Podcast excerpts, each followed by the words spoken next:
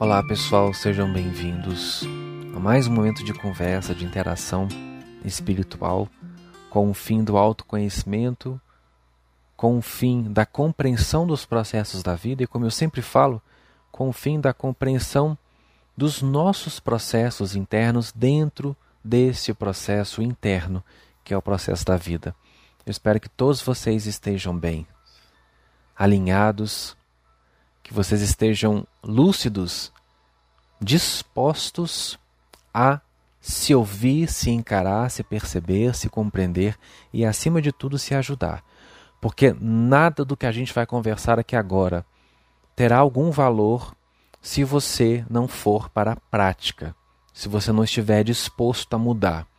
Nada do que a luz faz pode ter algum efeito positivo na vida de alguém se essa pessoa não fizer algo com aquilo. Temos aí há pouco tempo o livro da Magia da Transformação, que agora virou audiobook.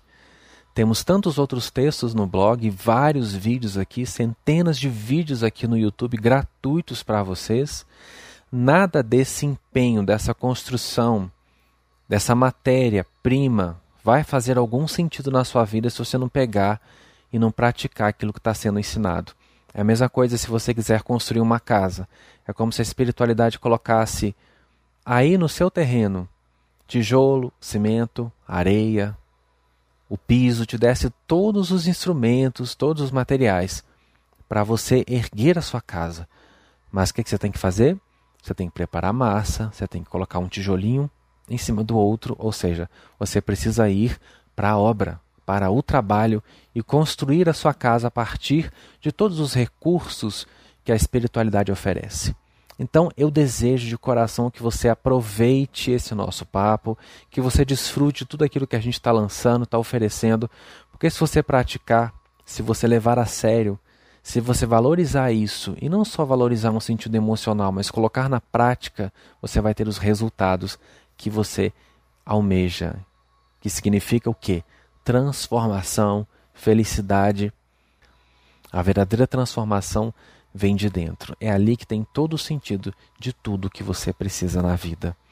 Gente, um aviso: semana que vem nós vamos ter uma live, tá? Então já estou avisando aqui previamente para vocês ficarem preparados. Se vocês acompanham as redes Instagram, Facebook, Telegram, vocês serão notificados sobre os horários, o horário direitinho, o dia, para que você possa se programar para estar comigo. Então eu sugiro que você nos acompanhe lá para ficar por dentro e receber a notificação e estar comigo nesse dia, que eu tenho certeza que vai ser muito especial. O nosso tema também eu vou liberar nas redes, tá certo? Eu quero fazer um agradecimento antes de partir para o nosso papo, a nossa terapia pessoal, para a nossa percepção interna. Eu quero agradecer a nossa querida Luciana Regra, que é uma amiga.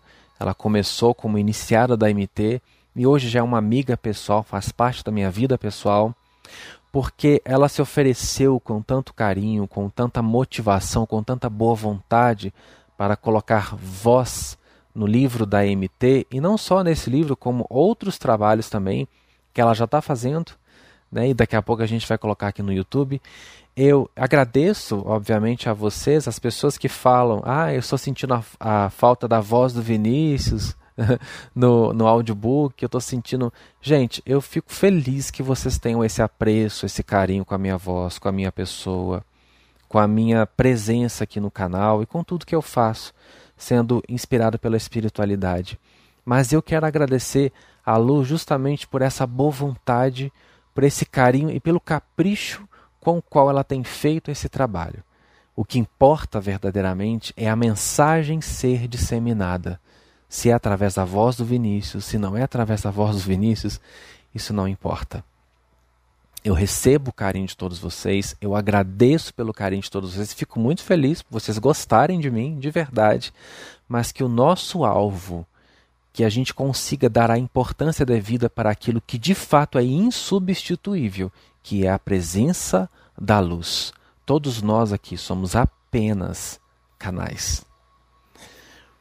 As pessoas têm me pedido muito para conversar sobre codependência afetiva, emocional, e eu queria bater um papo com vocês dentro desse assunto hoje, porque as relações humanas não tem como né, não fazer parte da nossa vida. É, tá aí, né, tá acontecendo, quer você queira ou não, ninguém nasce do ovo sozinho numa ilha deserta. A gente nasce dentro de um contexto familiar. À nossa volta existem pessoas, situações, experiências de vida, todo um ambiente e querendo ou não esse ambiente influencia na gente e nós espiritualistas sabemos que tudo isso aqui é uma continuação. Houve coisas lá atrás, né? Vamos continuar vivendo coisas depois daqui e o que nós estamos vivendo agora é somente uma soma de muitas experiências reencarnatórias. E mesmo que você não acredite em reencarnação também, a questão da codependência afetiva não necessariamente precisa que você acredite em reencarnação para ser compreendida e ser trabalhada. As relações fazem parte da nossa vida muito mais do que nós gostaríamos que elas fizessem. Elas nos influenciam muito mais do que nós gostaríamos que elas nos influenciassem. Inclusive, tem a, a própria constelação familiar que vem trazer uma abordagem tão interessante sobre esse ambiente, sobre o contexto familiar, sobre as relações, as trocas e o quanto isso nos influencia tanto para o bem, para o crescimento, tanto para o mal, no sentido de nos traumatizar, de nos gerar uma série de conflitos, de medos, de problemas, de distúrbios. E é preciso que a gente compreenda todo esse pacote, trabalhe bastante o nosso autoconhecimento para que a gente possa nos reconhecer no meio de tudo isso e reconhecer também como o ambiente nos afeta, a fim de que nós possamos tirar o maior proveito de todo esse processo, que vai continuar. Mesmo que você cresça, saia da sua família, você acaba formando a sua família. Mesmo que você não case, não tenha filhos, você tem uma família de certa forma com seus amigos, com as suas relações profissionais, com o meio com o qual você convive. Não há como fugir. Nós somos uma sociedade, somos um, um, coletivo e nós interagimos uns com os outros o tempo todo. E através das relações com os outros, nós nos construímos, nós nos desconstruímos, nós nos descobrimos, nós nos redescobrimos, nos resgatamos nos restituímos, nos restauramos, erramos, aprendemos e fazemos de novo e tiramos outras lições e descobrimos novas coisas, ou seja, é uma sopa. E essa sopa pode ser bastante saborosa e nutritiva se a gente tiver saúde, responsabilidade e maturidade para levar as situações. Pelo menos se empenhar o máximo possível para tirar esse proveito. Gente, codependência afetiva ou emocional é um transtorno psicológico emocional onde uma pessoa vive em função da dependência de outro. Ou seja, ela depende da dependência do outro. Ela depende de algum tipo de reconhecimento, de algum tipo de manifestação, de algum tipo de retorno vindo de uma outra pessoa. Olha que interessante. Ela se alimenta da necessidade do outro dela. Ela precisa que os outros precisem dela. Isso se desenvolve por fatores psicológicos ligados aos familiares, às experiências na infância. Também pode ser um comportamento externo desenvolvido como reflexo de uma deficiência e dificuldade interna. E assim também como existe a interferência da psicologia evolutiva dentro desses processos. Inclusive, a gente vai ter uma aula aqui em algum momento em que eu vou trazer para vocês a psicologia evolutiva. É bem interessante como que ela influencia nos nossos processos e como que ela clareia muitas situações que acontecem dentro da gente e nos ajuda até a tirar um certo peso de nós quanto aos nossos gatilhos, quanto aos nossos comportamentos, quanto aos nossos medos, conflitos, eles podem ser muito mais estão muito mais ligados a fatores que desconhecemos do que a gente imagina. Desconhecemos no sentido de que não necessariamente tudo que eu passo, tudo que eu vivo, tudo que eu sinto, tudo que eu experiencio está ligado a fatores psicológicos desta vida, no contexto familiar, social, espiritual, etc. Existem outros fatores evolutivos, biológicos, bioquímicos, neuroquímicos que estão influenciando a nossa psique, o nosso comportamento, a forma como a gente reage perante as situações. Isso está bem lá atrás a gente vai trazer essa abordagem aqui um dia. Pessoal, como eu falei aqui, essa codependência afetiva ela se desenvolve por vários fatores. Quais são as pessoas, na minha opinião, mais suscetíveis a desenvolver esse tipo de transtorno? Pessoas que sofreram rejeição. Isso é muito forte, inclusive vamos ter um trabalho também só sobre rejeição. que a rejeição ela vulnerabiliza o indivíduo e deixa e o deixa suscetível a desenvolver esse tipo de transtorno. A baixa autoestima é uma outra coisa que também interfere fortemente no comportamento do indivíduo consigo mesmo, com a sociedade, com as pessoas e também favorece o desenvolvimento desse transtorno. E a dificuldade de compreender as próprias emoções, sentimentos e experiências, que, a meu ver, é uma coisa muito forte e é um dos motivos mais intensos, eu diria, no desencadear desse processo. A codependência afetiva, ela tem tratamento, sim. Cura, remedinho, tipo plim plim, vou estalar o dedo, me ensina, igual o povo gosta, me ensina uma técnica para me, me libertar de tudo isso, para tirar todos esses transtornos de dentro de mim. Isso não existe, não tem como eu passar para vocês, tipo, ah, um remedinho, você toma isso aqui para codependência afetiva e você vai, daqui a uma semana você volta e você está curado. Não, não, não é. Sabe por quê, gente? Esse, isso é um transtorno psicológico e comportamental. Transtorno comportamental e psicológico se trata com trabalho. Porque se é comportamental, se é psicológico e desenvolve o comportamento, então quer dizer que isso virou um hábito em algum momento na pessoa. Então, se você tem um hábito de se comportar de uma determinada forma por causa de mecanismos psicológicos que te estimulam que disparam estímulos para que você se comporte daquele jeito, o trabalho que precisa ser feito é justamente comportamental. Então não adianta dar uma pílula para você, te ensinar uma meditação aqui e você puff e, e se, se libertou. Como é que é feito esse tratamento, gente? Eu vou falar sobre isso no próximo vídeo, mas eu já quero te adiantar aqui de que não é uma coisa muito simples e que não tem um prazo. Tipo, dentro de um ano eu recebo alta, não sei, porque é uma tendência, né? Se é uma tendência, a meu ver, é algo que tem que ser trabalhado constantemente. E existem vários personagens que compõem o ciclo da codependência afetiva e eu quero começar falando do herói. O herói que, para mim, ele vai desencadear todo o processo eh, se arrastando aí, pegando outros personagens como a vítima, como o, o vilão, tudo faz parte desse pacote. Vamos dividir. O herói, que eu falo que é a pessoa síndrome de Jesus Cristo. O herói é aquele que quer salvar o mundo, ele é o codependente. Ele tem uma necessidade de ajudar as pessoas, ele tem uma necessidade de resolver os pepinos das pessoas, e muitas vezes ele é até intrometido, né? Porque ele às vezes nem foi convidado, mas ele tem uma coisa de pegar a dor do outro, que é muito confundida com empatia. Tem uma diferença. Uma coisa é eu ser uma empata, eu me colocar no seu lugar, eu sentir o que você está sentindo, movido pela compaixão.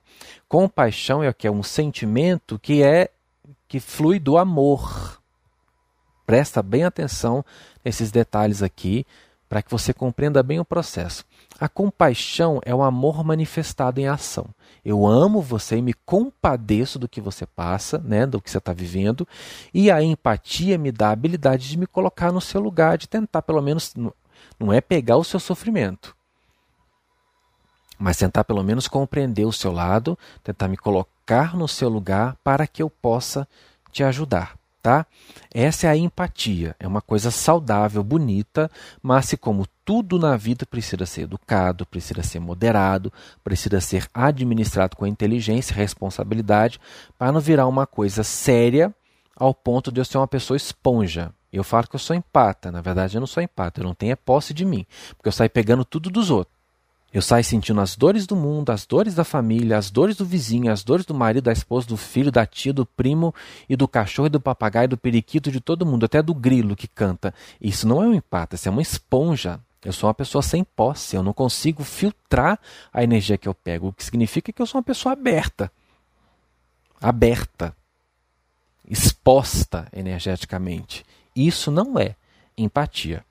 Isso é falta de gerência, é falta de educação energética e falta de limite de ordem.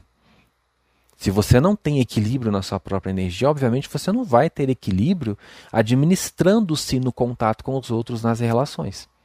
Então, esse personagem aqui, o, herói, ele quer salvar as pessoas. Ele tem um, uma tendência a tentar resolver o problema dos outros. Aí essa tendência é provocada por essa questão interna.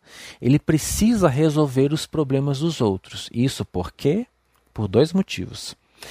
Ou ele desenvolve esse comportamento, porque eu tenho que salvar o mundo, eu tenho que carregar todo mundo nas costas, porque eu não posso namorar uma pessoa que eu tenho que resolver o problema dela, eu tenho que ser o bonzinho para ela, eu tenho, não posso ter família que eu tenho que salvar a minha família inteira, não posso ter um amigo que eu me sinto responsável e eu assumo aquela missão, né, de, de resolver o problema do outro, de fazer tudo que eu posso pelo outro. Ou eu faço isso por vaidade moral, porque eu fui educado socialmente a dar tudo para os outros, a colocar os outros como prioridade, porque a, a, grande riqueza da vida é servir, não é uma coisa que eu mesmo falo o tempo todo, porém, o servir é diferente de ser escravo. O servir no que significa que você vai ficar disponível para todo mundo 24 horas, sem a menor educação, sem a menor administração e sem um conceito justo né, sem uma justiça apropriada na expressão daquela ajuda que eu ofereço às pessoas. E o servir é o seguinte: é baseado no mandamento de Jesus, que são dois nos mandamentos: amar a Deus sobre todas as coisas, e o segundo, amar ao próximo como a ti mesmo. Se você coloca o servir, que todos nós nascemos para servir, isso é uma lei na espiritualidade. Se eu coloco o servir dentro desse arranjo, dos mandamentos, tá tudo certo para mim. Porque primeiro eu tenho que servir a Deus, não é? O mandamento fala amar a Deus sobre todas as coisas. E onde é que está Deus? Primeiro, na minha experiência, ele está dentro de mim. Então, qual é a primeira coisa do mandamento? Servir ao meu espírito. Se eu me sirvo em prioridade, eu sou uma pessoa cheia do bem. Aí eu vou para o próximo, como a mim mesmo. E esse como a mim mesmo pode ser entendido da seguinte maneira: se você não fizer para o outro o que você não gostaria que fizessem para você, você já está fazendo uma coisa maravilhosa. Você não precisa fazer para o outro o que você gostaria que o outro fizesse para você, porque aí é uma coisa perigosa. Se eu for sair na vida fazendo para todo mundo o que eu gostaria que fizessem para mim é uma coisa meio complicada, né? E a gente pode gerar um problema nisso aí. É preferível que eu trabalhe a filosofia do não fazer, porque o fazer envolve outros processos, reciprocidade, envolve mérito, envolve relações, não é que eu vou sair fazendo para todo mundo que eu gostaria que todo mundo fizesse para mim, não. Eu acho que isso é uma coisa meio desorganizada. Eu acho que a filosofia mais assertiva nesse meio é eu não fazer para o outro o que eu não gostaria que fizessem para mim. Se eu só praticar esse respeito, esse amor ao próximo, eu já estou ajudando o próximo de uma, de uma forma estrondosamente maravilhosa. E fazendo para os outros que eu sinto, né, que faz um sentido para mim, eu vou fazendo um bem para as pessoas, mas é, é uma coisa que faz sentido para mim, não é imposto. Eu não tenho que sair fazendo, eu faço porque faz sentido e não faço para os demais o que eu não gostaria que eles fizessem para mim. Pronto, gente, já estou fazendo uma grande coisa, já estou construindo um mundo maravilhoso agindo dessa forma. Só que esse herói, ele quer salvar todo mundo, ou por vaidade, porque ele né? Foi ensinado a colocar todo mundo em primeiro lugar e todo mundo antes dele, ou ele faz isso porque ele tem uma, um hábito de se projetar nos outros. Eu estou fazendo para você porque eu não consigo fazer para mim. Eu sou um buraco negro. Você sabe que eu já falei sobre várias em vários momentos aqui sobre os dois tipos de pessoa: a estrela que é aquela que segue os mandamentos de Jesus, ou seja, eu sirvo a Deus primeiro, então eu estou cheio, Deus está dentro de mim, né? Aí eu brilho. Então tudo que sai de mim, já que eu estou completo, é por vontade própria, é espontâneo, é verdadeiro, é genuíno, porque tá, eu estou transbordando esse bem. Ninguém dá o que não tem. Se eu sou uma pessoa buraco negro, não posso pensar que eu vou dar uma luz que eu careço dela. Eu sou buraco negro, estou precisando. Se eu estou na polaridade do buraco negro, eu não vou dar luz, eu vou puxar a luz dos outros, eu me torno um vampiro. E muitas vezes o herói codependente, ele é um vampiro. E às vezes ele nem saca que é. Porque ele se projeta. Ele fica procurando as pessoas para ajudar, ele atrai, se procurando, obviamente, é inconsciente, ele atrai as pessoas para a experiência dele, para o, o ciclo de vida dele, para que ele possa prestar o auxílio que, na verdade, é ele quem precisa. Mas ele tem uma grande dificuldade de se enxergar. Então ele começa a tentar se projetar e começa a tentar se compensar fazendo pelos outros. E como é que eu sei se eu sou uma pessoa estrela buraco ou buraco negro? Como saber se eu sei se eu sou esse herói vaidoso, se eu sou esse herói que na verdade é um falso bonzinho, né? Ele tem um interesse por trás, ele não está salvando o mundo de graça. Não, ele não está fazendo isso. Porque quando é por amor, você avalia aí. Quando você ajuda as pessoas que você ama, você faz por um sentimento abnegado?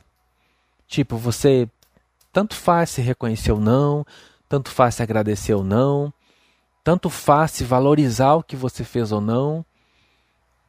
Ou quando você não tem esse reconhecimento de volta, você sofre.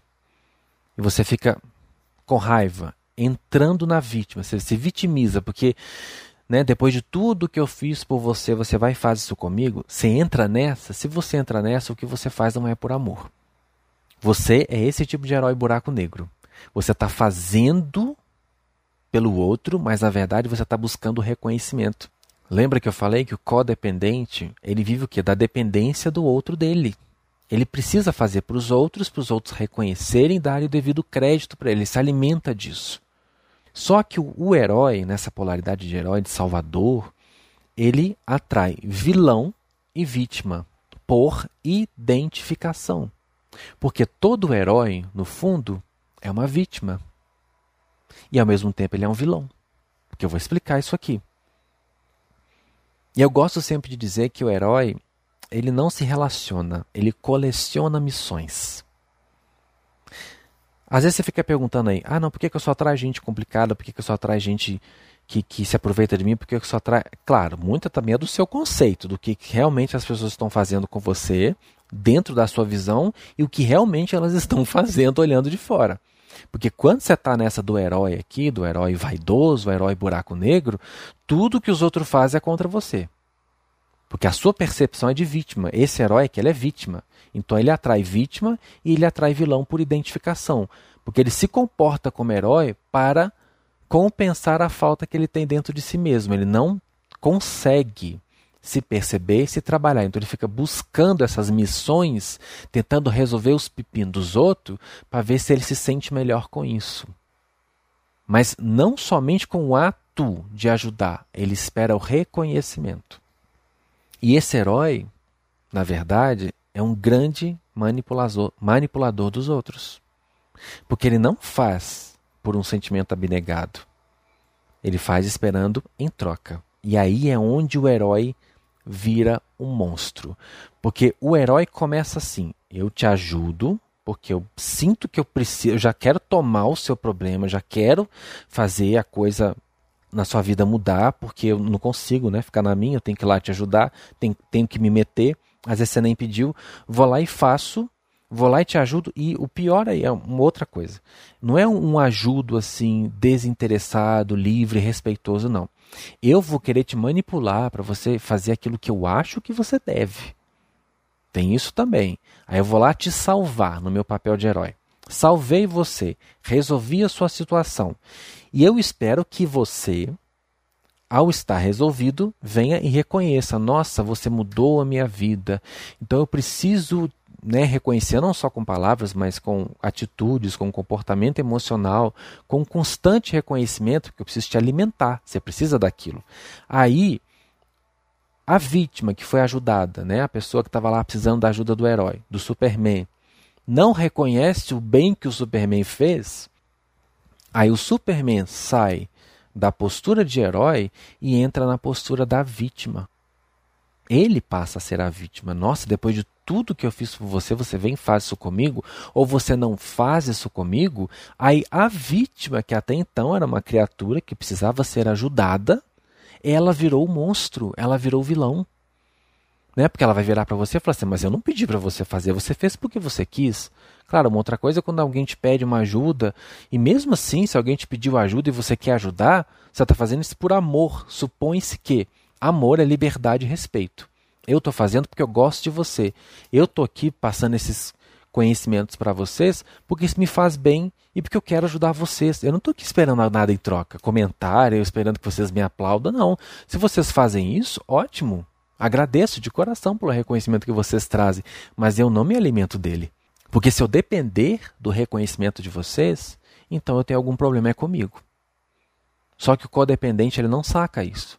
Então ele se vitimiza. Porque o outro vira e fala: Mas eu não pedi para você fazer nada disso para mim. Eu não pedi para você se intrometer na minha vida. Tudo bem, eu aceito a sua ajuda, mas eu não concordo com isso, não concordo com aquilo, não quero viver dentro desses termos.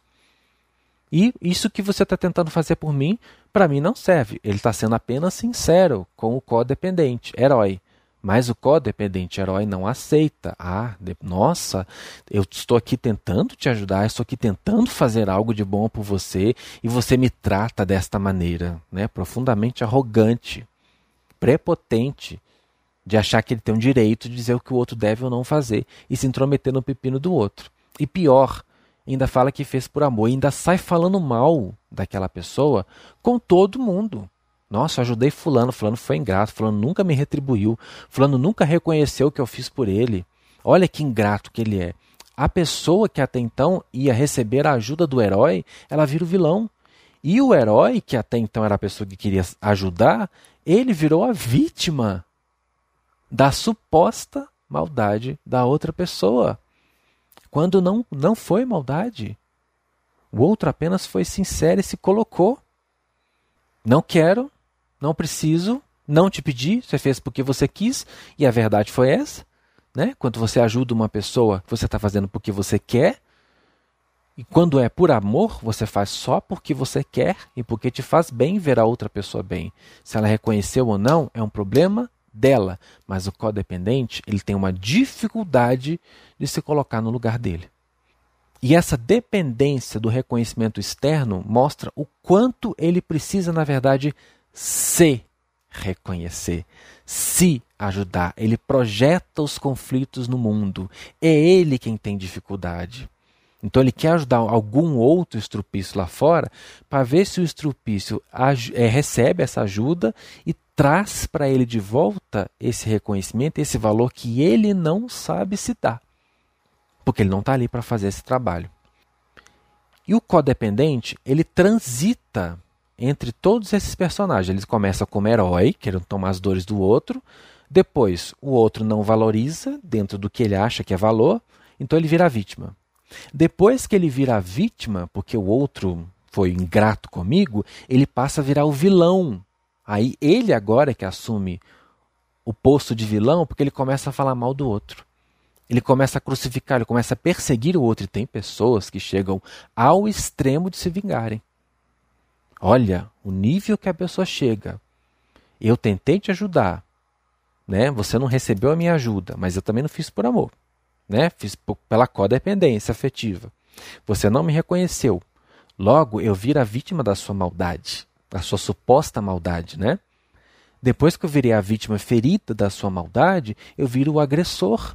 Agora você que não presta, você que não merece, porque você foi isso, porque você foi aquilo, porque você foi aquele outro sempre um hábito de não perceber que o rombo está dentro é de si mesmo. Quando uma pessoa tem uma reação oposta àquela que a pessoa codependente espera, ela não só vira vítima, como o outro vira o vilão.